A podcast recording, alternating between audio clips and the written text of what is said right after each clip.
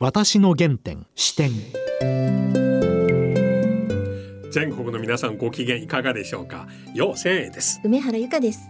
今回のゲストは国際医療福祉大学教授で精神科医の和田秀樹先生です。先日和田先生のご出演で大変反響ありましたね、はい、やはり今世の中一辺倒の中で、うん、まさに和田先生のようなもう鋭い複眼的な見方が必要ですね。あとご著書のね70歳が廊下の分かれ道のお話がとても、はい、皆さん興味深かったということでおはがきもいただいていますので、うん、はい。はい、後ほどご紹介させていただきたいと思います。それでは私の原点視点進めてまいります。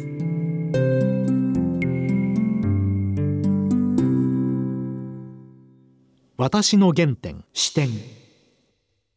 和田先生今日よろしくします。よろしくお願いします。先日の放送の後ですね、はい、大変な反響がありまして。いやもう全国いろいろところからねお手紙がねいただきましたよ。このラジオ日経ねあの、ね、自慢じゃないですけれども全国あそうですよね。どこでも聞こえるんですよ、でまた海外でも聞けるんですよ。そうですね。あのこれ今でも短波でやってらっしゃるんですか？短波そして携帯のアプリ。ああそうか。さらに終わった後にウェブ上。なるほど。でこういう形で全世界日本全国どこでも聞けるのは NHK とラジオ日経だけなんですけど、ね、なるほど、うん、それは素晴らしいですね。そしてね梅原さんちょっとはがきを紹介お願いします。はい。熊本県菊池市のラジオネームあじさいおばさん。毎回さまざまなゲストと陽先生の対話で見聞を深めております番組の初回から過去の内容もすべて拝聴しました。和田秀樹先生は前回も素晴らしい内容でしたが今回は特に秀逸。内容が濃すぎて4回聞き直したほどでした。続いて仙台市ラジオネームアライグマさん。要介護老人を増やさないためにも前頭葉を活性化させる日々の暮らしがいかに大切かを拝聴して改めて感じました。これは自己の意識改革にもつながり日常に意外性を少しでも取り入れて若さを長く維持したいなと思います先生いかがですか？いやあのそう思っていただいて本当に嬉しくてやっぱり確かにあの前頭葉っていうのは本当に皆さん意識しないんですけども、はい、これがやっぱり結局老化予防の中ではとても大事なものですからね。意識することとしないこと結果全然違いますね。そうですねでな結局前頭葉ってわざと意識的に使わないとなかなか使わないんですよね。はあ、だからあの例えば難しい本を読んでも側頭葉しか活性化しないですし、はい、結局数学的な問題でも頭頂葉しか活性化しないですから、はい、やっぱりその前頭葉っていうのは意識的に新しいことを生活に取り入れていかないと、うん、なかなか活性化しないんですよね。しかも取り入れやすいですね。本当はそうなんです、うん、だから今世の中がコロコロと変わっていくわけですから取り入れやすいんだけどもやっぱり行きつけの店しか行かないとかですね、はい、それとか、まあ、同じ著者の本しか読まないとか、はい、そういう方が多いんです、ね、同じ番組。そうですね。同じ時間帯で同じ道歩く。そうですね。同じ料理食べます。うんそうですね。そこはやはり毎月毎週新しい趣味や発見をおっしゃる通りなんです。だから、結局ねそのコロナだったらみんなでマスクしましょうだとか、うん、じゃあまあウクライナ問題だってもロシアけしからんとか、うん、こう確かにそうなんだけど、うん、それは間違ってはいないんですけど、うん、他の見方ができないかっていう発想がやっぱり大事だと思うんです。俯瞰的にものを見る。おっしゃる通りですね。常に。はい。ああ立体的にいろいろ角度からものを見る。まあそうですよね。そうするとチョイスも多い。そうですね。はあなるほどと私は思いますよね。ある意味ではいわゆる秋っぽいということ悪くはないよね。あ、そうですよね。だからまあ、ままあ結局秋っぽくて、ええ、私も多分子供時代ですね、え、もう秋っぽいし、まあいろいろとあちこちとうろうろ勉強中でもするもんだから、多分今だったらその発達障害って注意欠陥可動障害って診断名を受けると思うんですけども、その秋っぽさのおかげでいろんなものに興味を持ってて。逆に今はいいなと思ってるんですよね。先生小さい時どんな感じでした？いいやだから結局小学校1年生に入った時にですね、ええ、まあちょっと行ってた幼稚園がいい幼稚園だったこともあって、うん、もう字も計算もちゃんとできるようになってたもんですから、うん、そのせいでこう学校の授業がつまんなくて、はい、すぐにもう授業が始まったらうろうろしだしちゃったら集中できないと言われてそうです。だけど集中したくないですよね。まあおっしゃる通りですね だからまあ結局その僕はその教育なるものっていうのが、うん、日本って多分これはもうひょっとしたら中国より遅れてんじゃないかと思うんですけどあの一クラスいまだに今度去年か荻生田さんって文科大臣が35人クラスにするって言ったけどいま、はい、だにその40人クラスだったりするんですね。はいで僕フィンランドに視察に行った時にですね、うん、やっぱり一クラス18人なんですよ。うん、するとやっぱり一人一人に合わせられるんですよね。うん、でやっぱり子供ってできる子もできない子もいるし、それに興味も関心もみんな違うし、長所も短所も違うわけですから、やっぱり僕は一人一人に合わせる教育って結構大事だと思ってるんですよ。日本ではどちらかというともう協調性が求められますよね。おっしゃる通りですね。でみん結局あとそのまああの今回の話にもつながると思うんですけども、はい、その得意科目と苦手科目があった時に、うん、苦手科目ばっかり勉強させられるから勉強つまんなくなるんですよ。そうなんですよだから結局ね得意科目を伸ばしてあげた方が、はい、やっぱりその子の取り柄にもなるし、はい、人生の上での自信にもなるし、うん、勉強も嫌いにならないし、はい、そっちの方が僕はずっといいと思うんですよね。うん、だから基本的に大体大学受験って日本の場合難しい大学であれば難しい大学であるほど問題が難しいので、得意科目が光ってるやつの方が受かりやすいんですね。だからその東大っていうのはそのまんべんなくできる秀才よりも、はい、数学がめちゃくちゃできるやつとか、うん、英語がめちゃくちゃできるやつの方がやっぱ受かりやすくできてるんですよ。なるほど人間誰でもある一分野一箇所潜在的能力あるはずですよね。いやおっしゃる通りなんです。それを仕事にすれば。そうなんです。だから結局ね日本ってもう一つ日本の教育のまずい点っていうのがやっぱりその傷つく子がいるから、うん、なるべく競争をさせないっていう教育をしてた、はい、みんな同じにするそうなんです。給食を食べる終わる時間を同じにすると。皆さんあなたを待ってますよと。そうそれでねそれだけだったらいいんだけど例えば運動会で、小学校とかで手つないでゴールインさせるとかですね、はい、あと成績張り出すとできない子がかわいそうだから張り出さないとかするわけですけど、うん、その僕はそうやって競争で負けた子が傷つくのが恐れてね競争をさせないよりも競争のベクトルを増やした方がいいと思うんですよ。なるほどだからその子が結局例えば粘土だったら取り柄だったら粘土一等賞って表彰してあげるだとかあるいはその動物の名前を覚えるのだけは得意だったらそれを褒めてあげるだとかいっぱい競争を50個ぐらいやればですね誰もが一等賞取れるわけじゃないですか。そうですよだから競争をなくすよりみんなになんか一等賞を取れるような工夫をするのが僕は先生の仕事だと思ってるんですね。いや今おっしゃること大変素晴らしい。そうすると子供全員かなり早い段階でどっかの分野の天才だと褒められます。おっしゃる通りです。おっしゃる通りなんです。うん。だからそれを探してあげるのが大事だと思うんです、ね、それ探すのは教育なんです、うんうん、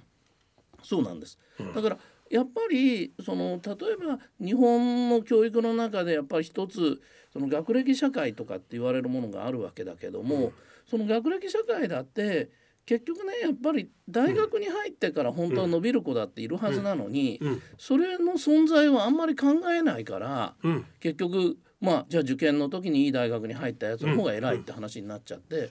そこがだから前頭葉にも悪いしね。なるほど。あんまりやっぱりそこで自信を持てない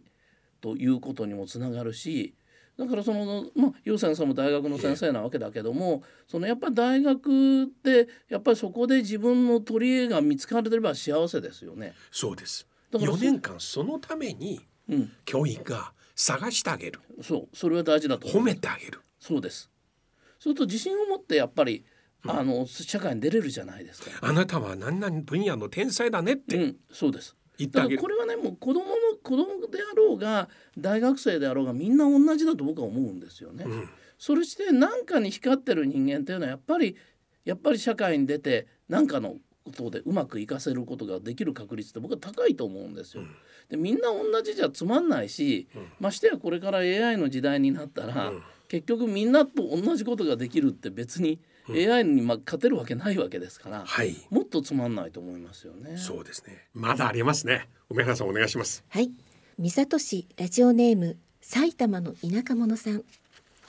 前頭葉を活発に使うためにどう行動すればいいかを聞いて目が覚める思いがしましたこれからもその世界の中で活躍されている方を招いていただいてそのエッセンスをお聞きしたいと思います大阪府門真市のラジオネームチャッピーさん。和田先生のお話大変参考になりました。コロナのお話で不安ばかりを煽るマスコミでは報道されない視点で目から鱗のお考えに感銘を受けました。嬉しいですね。で先生具体的に今このラジオ聞いてらっしゃる皆様、はい、例えばすぐ番組聞き終わったらよし今日から前頭葉に刺激与えましょう。と言ったら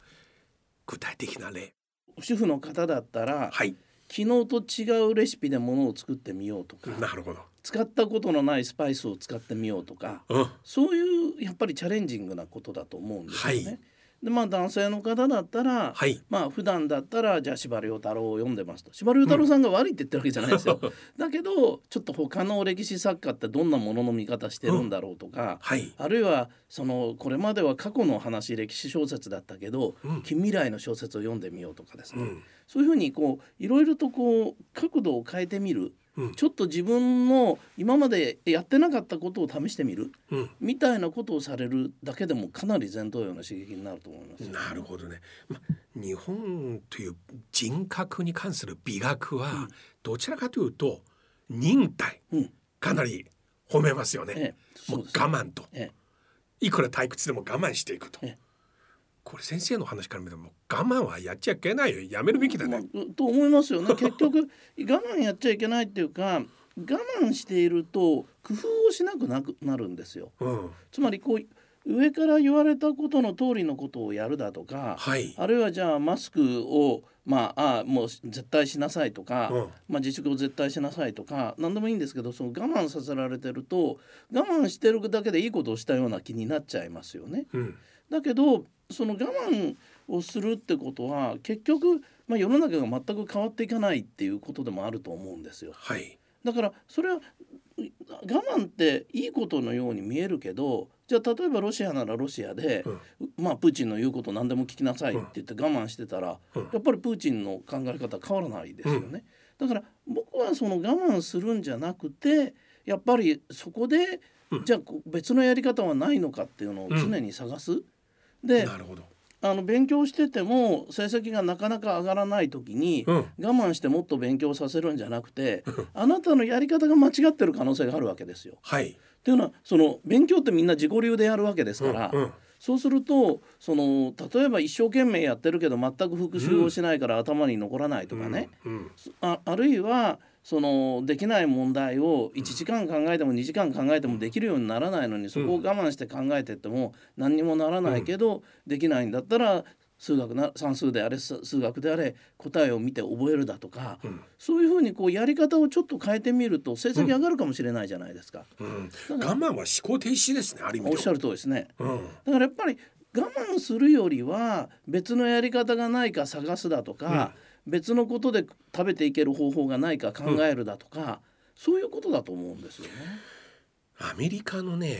子供向けのアニメ、はい、あのチップドリルとかね、ね、常にいたずら、うん、そしてなんか近道を、うん、で日本では割とねもう真正面から。そうですね、うん、そういう苦労せず近道探すのはなんかあんまり良くないよね。そうですね。だからねだけど。でも、これからの時代って僕変わってくると思うのはね、うん、やっぱり「ドラえもん」って人気漫画なわけですよ。はい、でもねドラえもんってみんな「ドラえもん」がすごくてのび太はバカだって思うんだけど全然違っていてのび太がこんなもん作ってほしいとかこんなもんあったらいいなって言うと、うん、ドラえもんが出してくれるわけでしょ。うん、そところがこれからの時代っていうのはスティーブ・ジョブズみたいに、うん、こんなもんあったらいいなって考えられる人の方が、はい、結局これから経営者になったりリーダーになったりするわけで、はいはい、結局そののび太くんがいなければドラえもんは活躍のしようがないわけで、うん、のび太くんが我慢する子供でもうこれができなければ我慢しようと一生懸命勉強しようとするような子だったら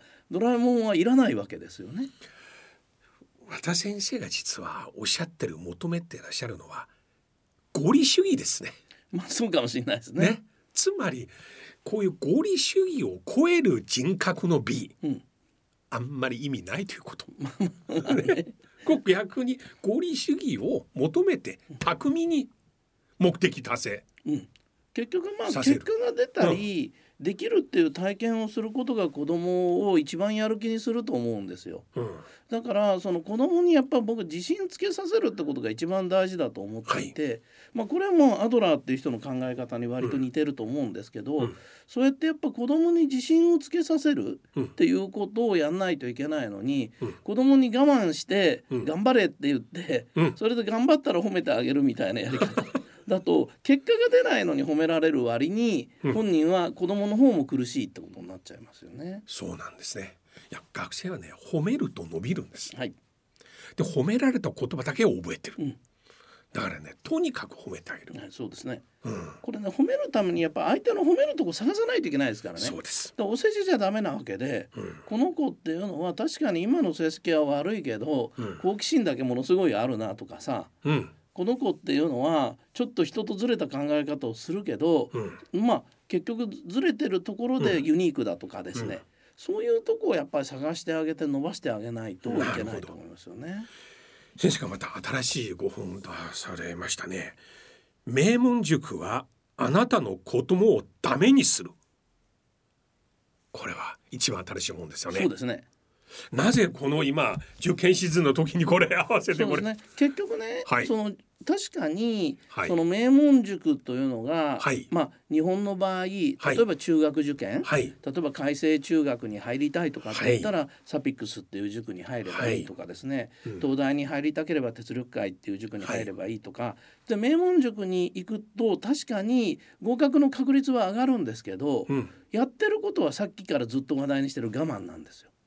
とにかく膨大な宿題を出してそれに耐えてきた人がまあやっぱり優等生になる。なるほどそれで結局確かに受かることは受かるんだけど、うん、結局勉強法の工夫もしないし、うん、身につくのは根性だけみたいなことになっちゃうわけですよね。そして言われたことを我慢してやる。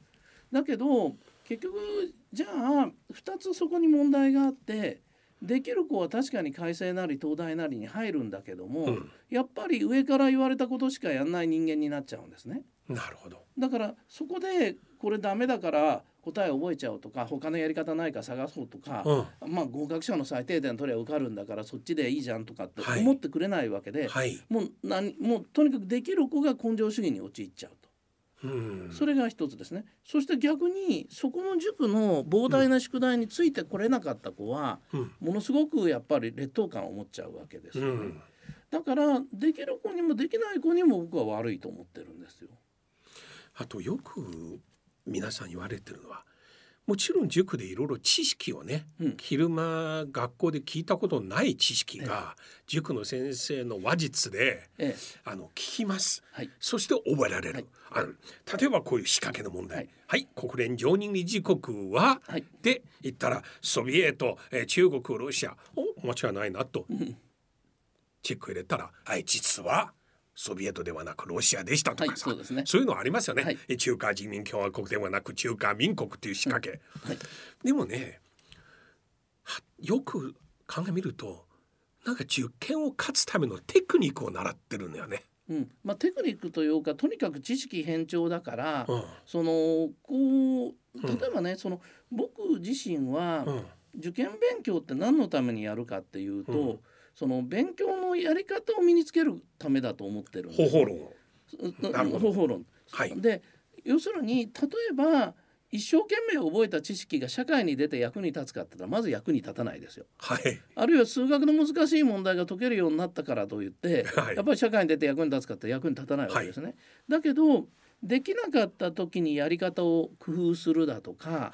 あるいはそのやっぱりとりあえずここで求められてるものが合格者の最低点なんだから、はい、この科目でこれだけ点を取ったらこの科目はこのぐらいの点で大丈夫だとかですね、うんうん、そういう方法論っていうのは、うん、やっぱり例えば仮に一番身近な例で言えば資格試験を受ける時だって使えるわけですし、うんはい、あるいはその私がじゃあ今医者なんだけど経済の勉強しようと思った時に、はい、やっぱり勉強のテクニックとして、はい、最初から難しい本を読むんじゃなくて、はい、こういう入門書をうまく組み合わせて読めばいいとか、うん、一つの学派だけ読んでも、うん、その偏っちゃうからこっちも読めばいいとか、そういう方法論を身につける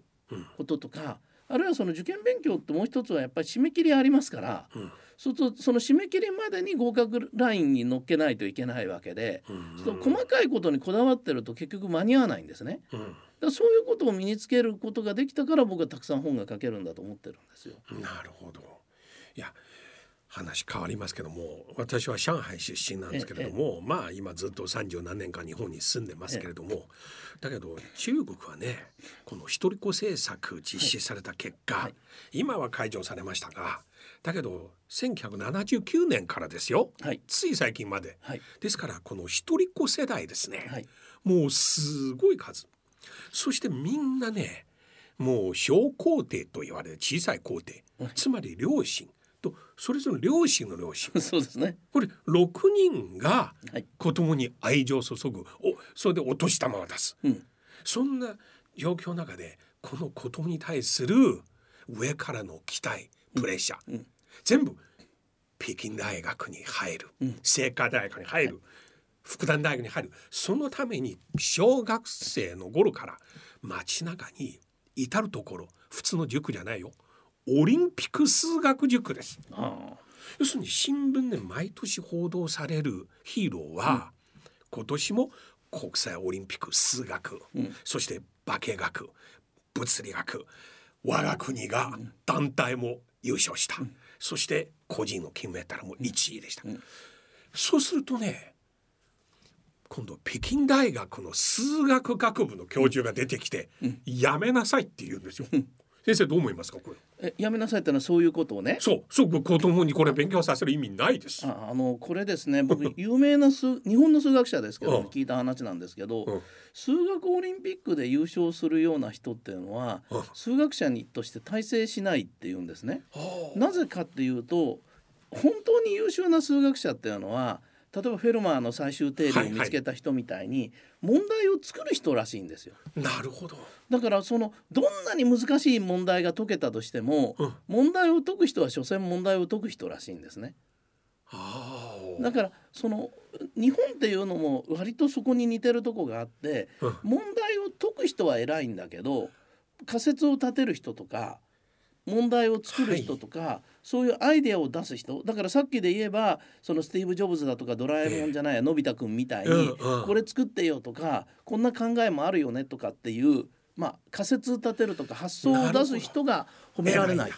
あそっちはそこは日本で評価されない、ね、あんまり評価されないで、うん、それを言われたとこをコツコツと解いていく受け身？受け身型ので言われたものを完成させて「はい社長できました」っていうような人が まあ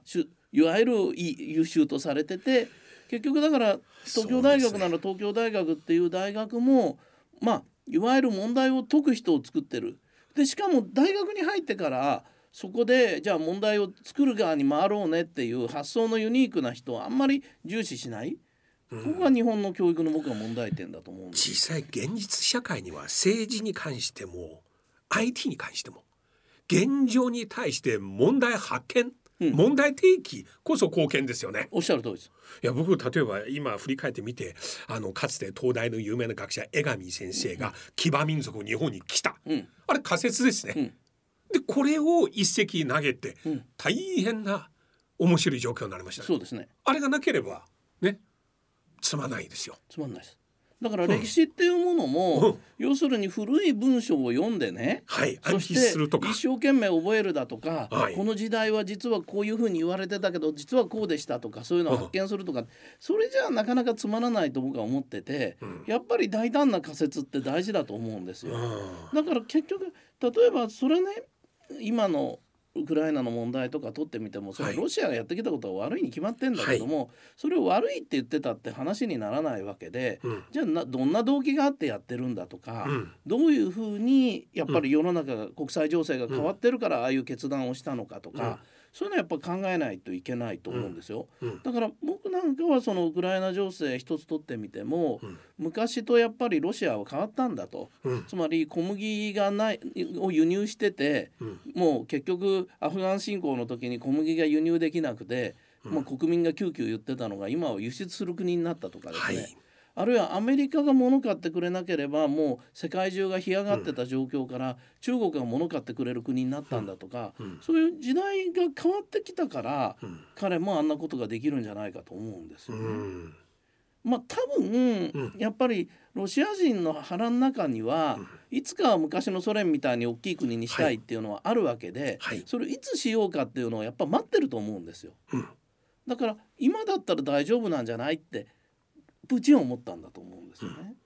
わ、かんないですよ。そうなんですよ。で中国やロシアのようなかつての帝国は実際庶民レベルで草の根レベルですね、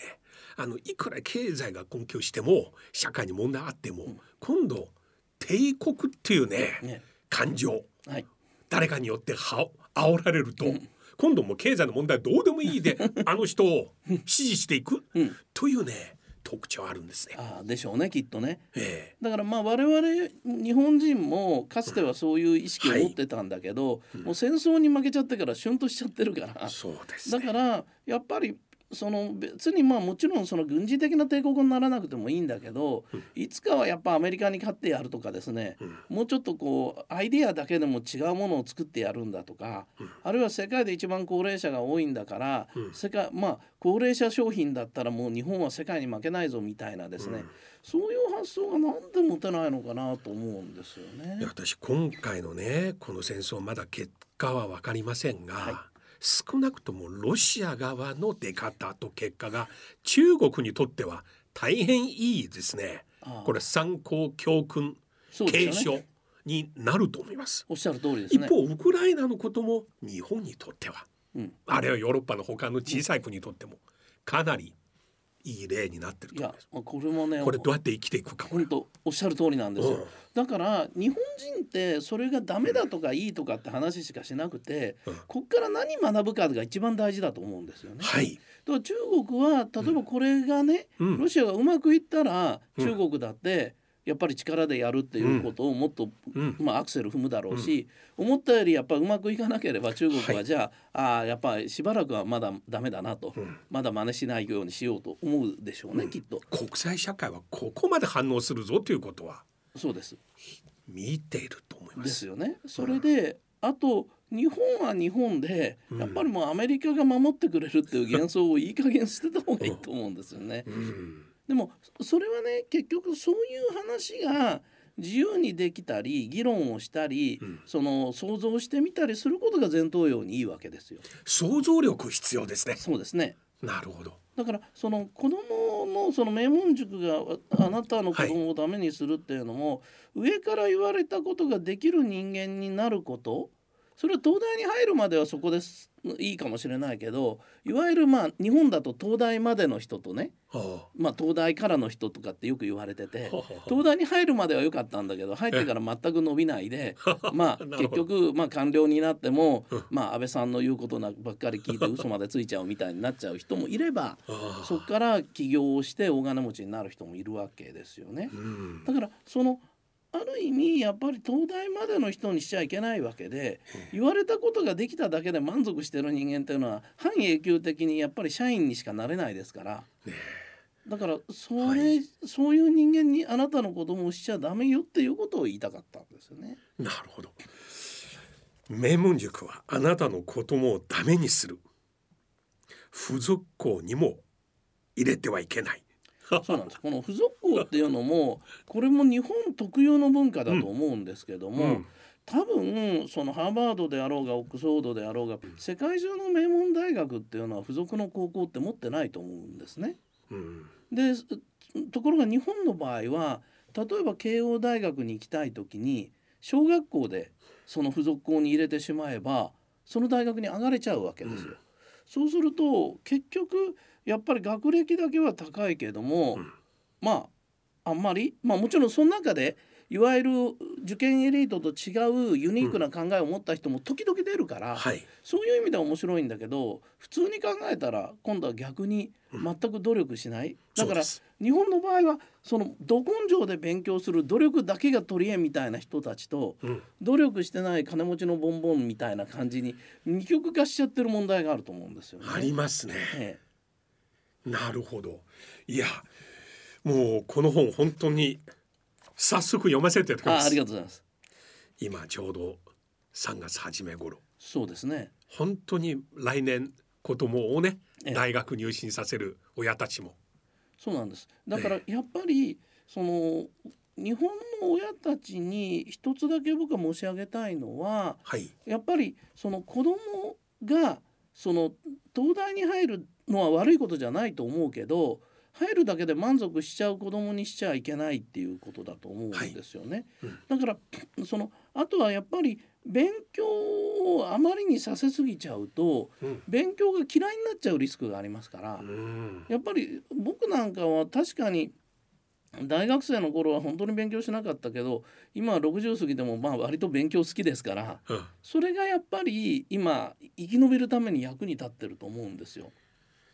子供も大人もお年寄りも一生人間は前頭葉。そう思います、ね、刺激受けなければなりませんね。おっしゃる通りなんですよ。なるほど。やっぱりずっとそういうえ人になってほしいなと思いますけどね。今日ありがとうございました、はい、私の原点視点。